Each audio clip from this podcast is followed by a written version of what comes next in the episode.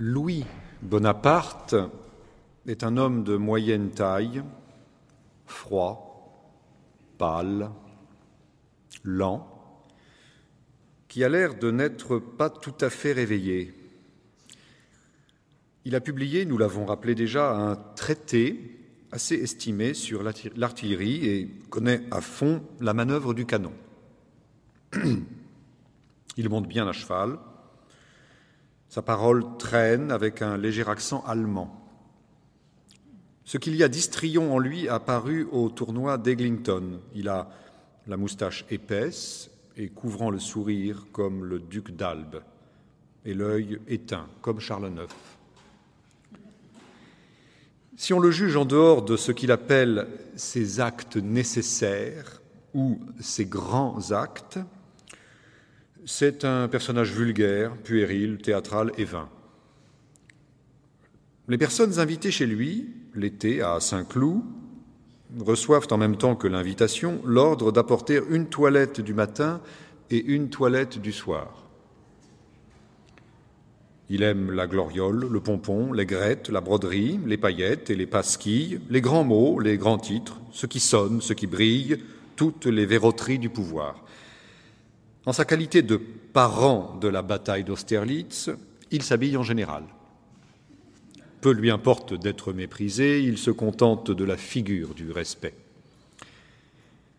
Cet homme ternirait le second plan de l'histoire. Il souille le premier.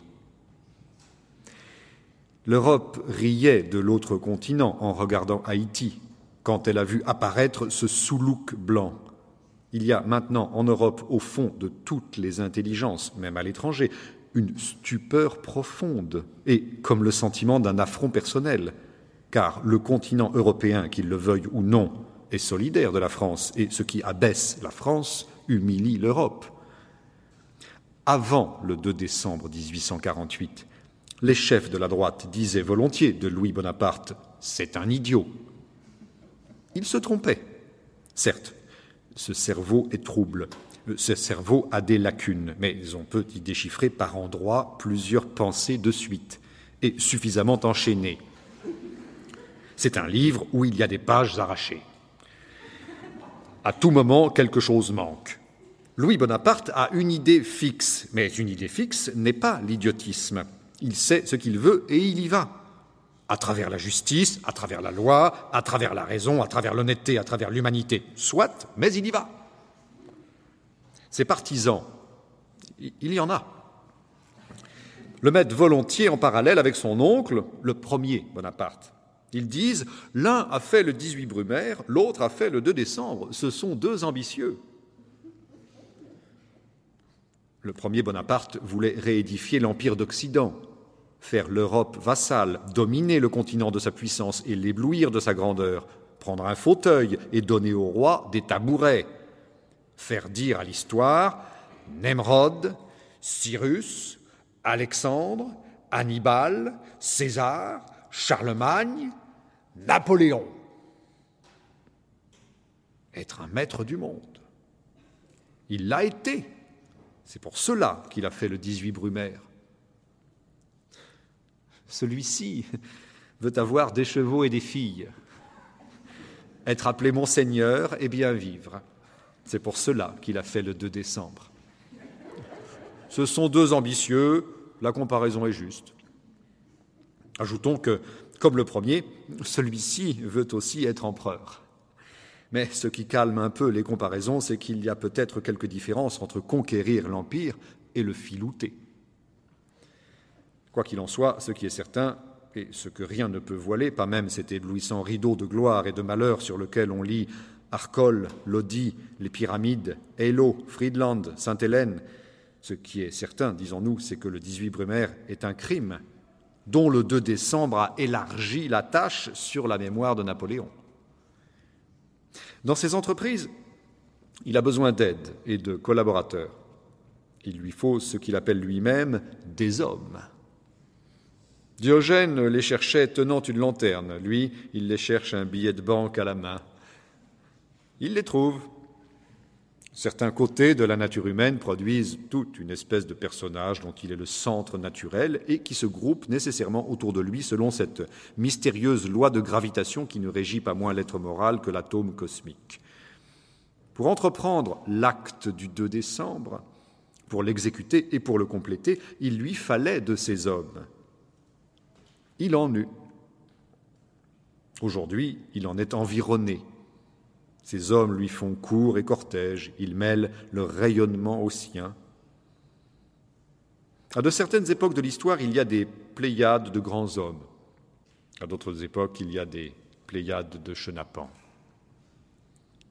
Monsieur Louis Bonaparte a réussi. Il a pour lui désormais l'argent, l'agio, la banque, la bourse, le comptoir, le coffre-fort et tous ces hommes qui passent si facilement d'un bord à l'autre quand il n'y a à enjamber que de la honte. Il a frappé de son stylet la République. Mais la République est comme les déesses d'Homère, elle saigne et ne meurt pas. On grave à la monnaie une médaille, dite médaille du 2 décembre, en l'honneur de la manière dont il tient ses serments. La frégate La Constitution a été débaptisée et s'appelle la frégate L'Élysée. Depuis sept mois, il s'étale. Il a harangué, triomphé, présidé des banquets, pris des millions, donné des balles, dansé, régné, paradé et fait la roue. Il s'est épanoui dans sa laideur à une loge d'opéra. Il s'est fait appeler prince-président. Il a distribué des drapeaux à l'armée et des croix d'honneur aux commissaires de police. Quand il s'est agi de se choisir un symbole, il s'est effacé et a pris l'aigle, modestie d'épervier. Ainsi, cela est vrai, on ne peut le nier, il faut en convenir, il faut le reconnaître du ton expiré d'humiliation et de désespoir, ce qui est là, à terre, c'est le XIXe siècle, c'est la France. Quoi? C'est ce Bonaparte qui a fait cette ruine? Quoi? C'est au centre du plus grand peuple de la terre? Quoi? C'est au milieu du plus grand siècle de l'histoire que ce personnage s'est dressé debout et a triomphé se faire de la France une proie, grand Dieu, ce que le lion n'eût pas osé, le singe l'a fait. Ce que l'aigle eût redouté de saisir dans ses serres, le perroquet l'a pris dans sa patte. Quoi? Louis XI y eût échoué. Quoi? Richelieu s'y fut brisé. Quoi? Napoléon n'y eût pas suffi. En un jour, du soir au matin, l'absurde a été le possible. Tout ce qui était axiome est devenu chimère. Tout ce qui était mensonge est devenu fait vivant. Quoi? Le plus éclatant concours d'hommes. Quoi? Le, le plus magnifique mouvement d'idées.